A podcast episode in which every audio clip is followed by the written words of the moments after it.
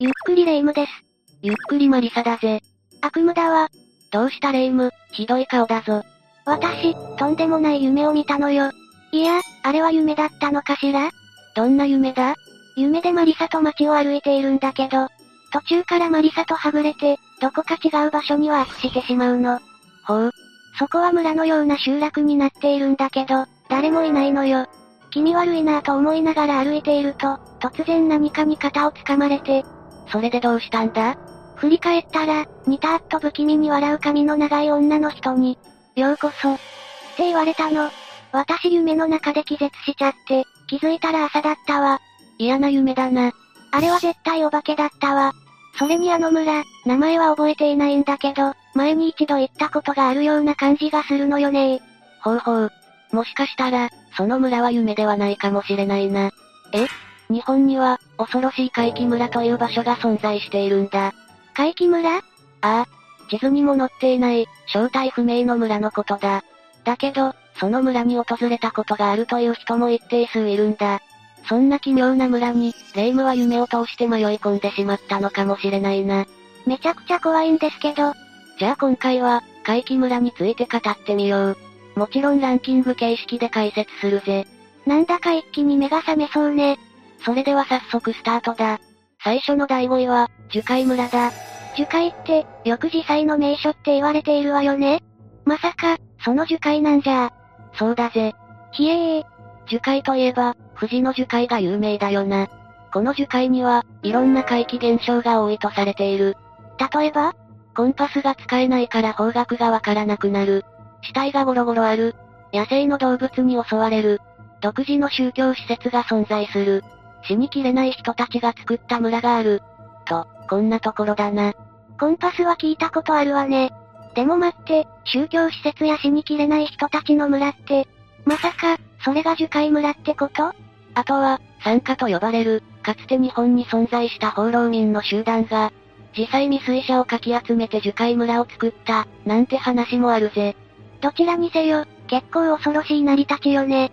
でも、実際にはそんな村あるわけないわよねいや、それが、樹海村は存在しているんだ。なんですって正式名称は、正直民宿村。場所は、富士の樹海のど真ん中に位置するため、樹海村と呼ばれているんだ。ほ、本当に存在しているんだ。でも、どうしてそんなところに人が住んでいるの？樹海の中に住むって、怖くないのかしら？民宿村の人たちは、何も最初から樹海に住んでいたわけではない。昭和41年に起きた台風の被害が発端なんだ。もともと人々が暮らしていた場所は、湖に面した集落だった。だが、台風によって村が壊滅。そのため樹海の仲間で引っ越してきたそうだぜ。じゃあ、まだ新しい集落なのね。現在は、民宿村と名前にもあるように、民宿経営をしているみたいだな。樹海に宿泊か。ちょっと怖い。そして、宗教施設に関しての話だが、噂では、オウム真理教が関わっているのでは？という話まである。え、というのも、オウム真理教の宗教施設、サティアンがこの民宿村に存在していたからなんだ。ええー、上食い式村って名前に聞き覚えないか？その村が民宿村に存在していたせいで、オウム真理教と関わりがあると噂になったらしいぜ。すごい迷惑な話ね。もちろん、オウム真理教とは何ら関係がない。民宿村の人にとったら、風評被害にあった感じね。それでも樹海の中にあるからな。精神状態が悪い時に行くことはおすすめできないぜ。気落ちしている時に行ったら、樹海の渦に吸い込まれそう。続いて第4位は、杉沢村だ。あ、杉沢村って聞いたことあるわね。戦術の樹海村同様、映画にもなっているからな。でも、どんな村なのかはよく知らないわ。杉沢村といえば、かつて青森県に存在した村だという話がある。どうやら昭和の初め頃、一人の男が発狂して、住民全員を斧で惨殺するという事件が起こったそうだ。その後男は自ら命を絶った。杉沢村から人が全て消えてしまったことになる。ひえー。住民全員の命を奪うなんて。当時の自治体は、この事件を表沙汰にしたくなく、村自体を廃村にして、隣の村に編入させるという措置を取ったそうだぜ。曰く付きの村ってことね。もちろん杉沢村は、地図や公的文書からもその名が消え、幻の村として、現在でも語り継がれている、というわけだ。その村には、もう何も残されていないの？噂では、杉沢村までの行き方というのがあるらしい。説によると、杉沢村への道中には、ここから先へ立ち入る者、命の保証なしという看板があるそうだ。うわぁ、命の保証がないって、かなりヤバいところってこと？村の入り口には、朽ち果てた鳥居と、まるでドクロのような石が置かれている。うぅ絶対に何か出る気配。さらに村の奥には、当時のまま廃墟が残っており、中を見ると、血痕が生々しく残っているそうだ。怖いよもし杉沢村に入ることができた人がいても、その人は生きて帰ることができない。万が一脱出できても、精神を病んで数日後には行方をくらます、なんて言われている。怖このような恐ろしい話が広まるようになったのは、1953年に起きた、青森県に稲村林檎農家一家8人殺人事件という実際の事件が関係しているらしい。家族を皆殺しにした事件なんだが、杉沢村の伝説は、この事件がモデルになったのでは？なんて話もあるんだぜ。小さな村でもそんな大きな事件が起きるのね。やがてマスコミも、この曰く付きの杉沢村を取り上げるようになっていく。以前、アンビリバボーでも杉沢村が特集されたことがあったんだぜ。アンビリバボー、攻めるわね。番組では、杉沢村がどこにあるのかを調査している。残念ながら、杉沢という地名は見つけたものの、肝心の杉沢村にはたどり着けなかったようだ。見つからないなんて、ますます気になる。ここまで探しても見つからないことから、時空の歪みによって消えたり出現したりする村、として認知され始めるようになったんだ。そうなると、本当に存在しているのかも疑問ね。伝説だと思われ始めていた杉沢村だったが、こんな証言を得ることができた。とあるメディアが、杉沢村を知っているという人に出会ったんだ。え、杉沢村は実在していたが、殺人事件は起こっていないこと。人が立て続けにいなくなったのは、ある流行病が原因なことを証言しているんだ。じゃあ、やっぱり村はあったんだ。病によって次々亡くなっていく人たちを周囲の人が、不吉な村と恐れたことで、だんだん村から人がいなくなった、ということらしい。何にせよ、曰く付きの村であることには変わりないみたいね。ここからがベスト3だぜ。第3位は、犬鳴村だ。この村の名前も聞いたことあるわ。ああ。この犬鳴村も杉沢村同様、かなり恐ろしい怪奇村として有名だよな。確か、犬鳴峠が心霊スポットで有名よね？ああ。犬鳴村は、福岡県にある犬鳴峠に近い場所にあるとされている村になる。犬鳴村の入り口には、杉沢村同様、こんな看板が立てられているそうだ。この先、日本国憲法通用せず。ひゃあ、それって、何が起きても責任取れないってことよね？そして犬鳴村に入ると、ボロボロ状態のセダンがなぜか放置されていたり、ある家には、何人もの惨殺された遺体が積み重なるようにあるんだそうだ。何よそれ村に通じる道は一本だけあるらしいが、その道にはいろんな罠が設置されている。罠？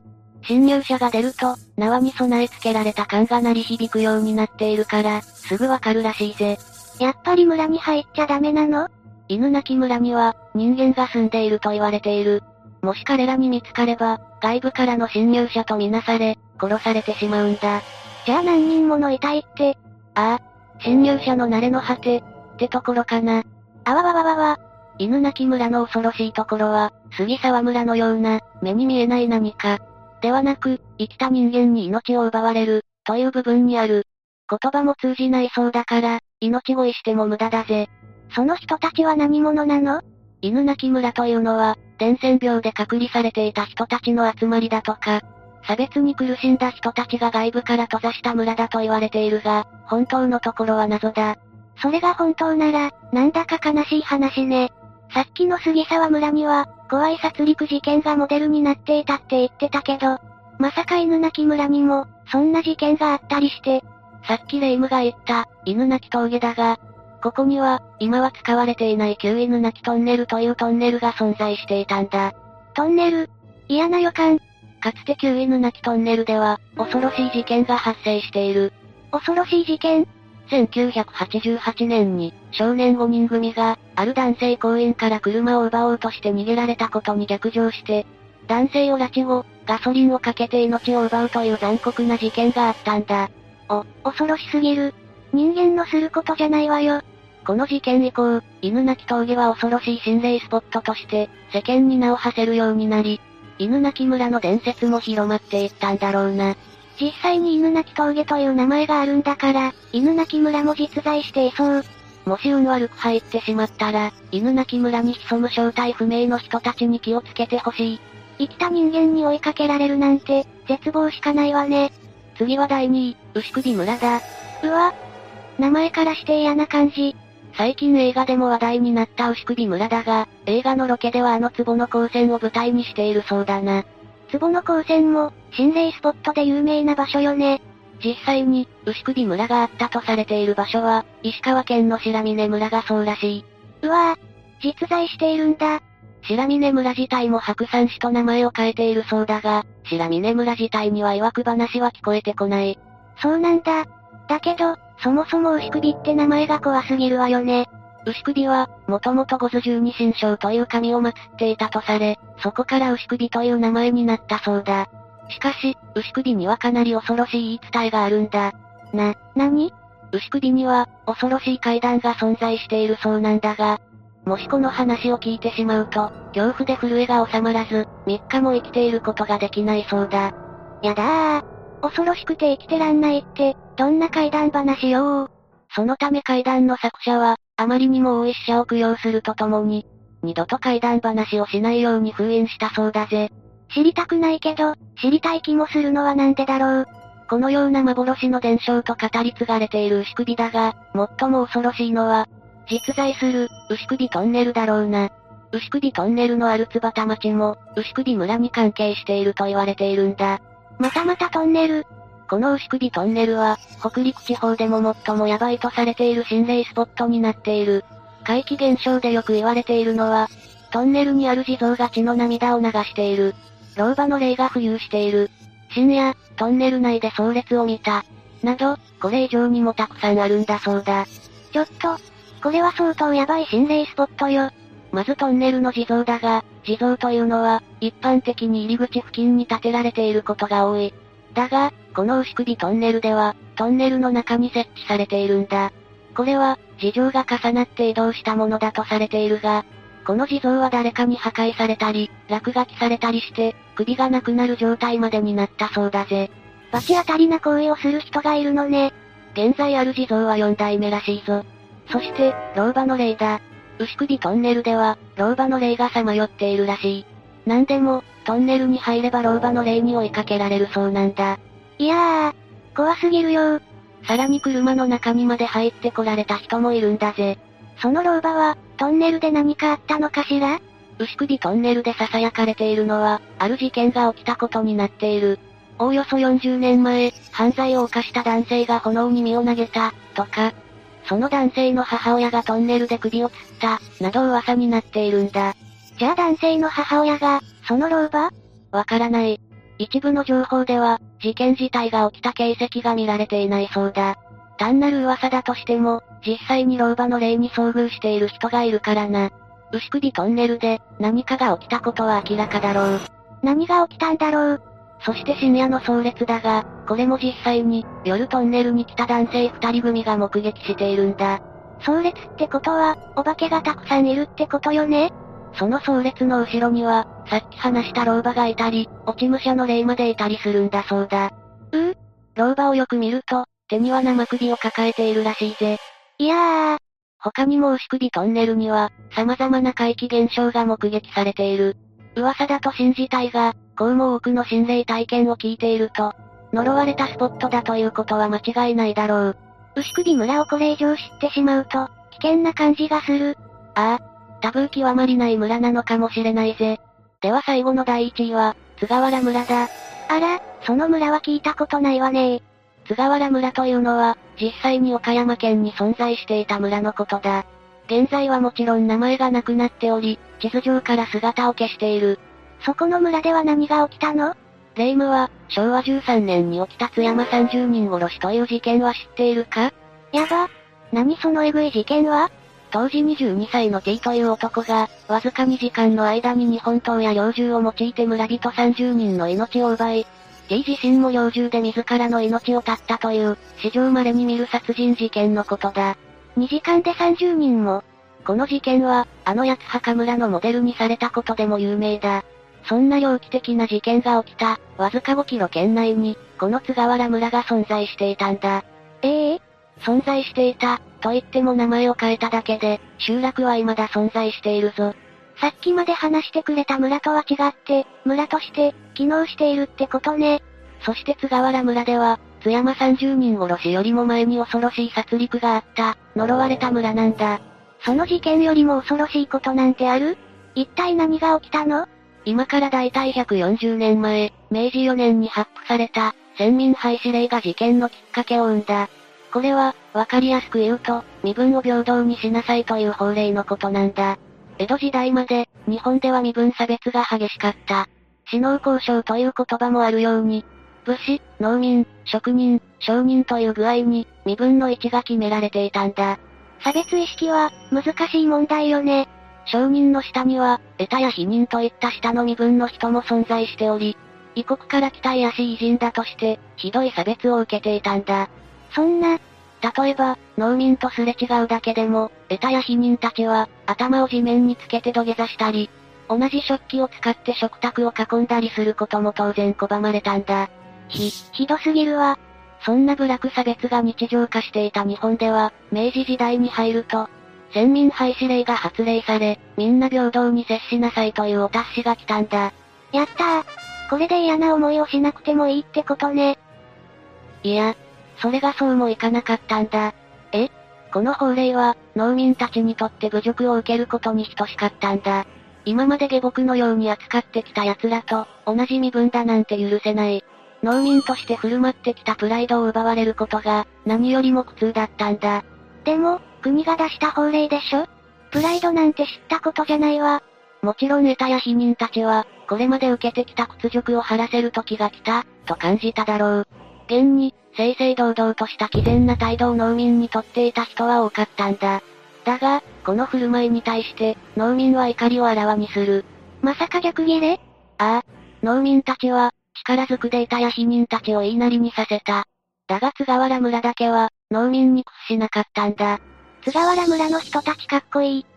屈服しない津川原村に、農民は大激怒。家々に火を放ち、村人の命を奪い始めたんだ。嘘まだ幼い子供や、抵抗できない年寄りも関係なく、手を出していった。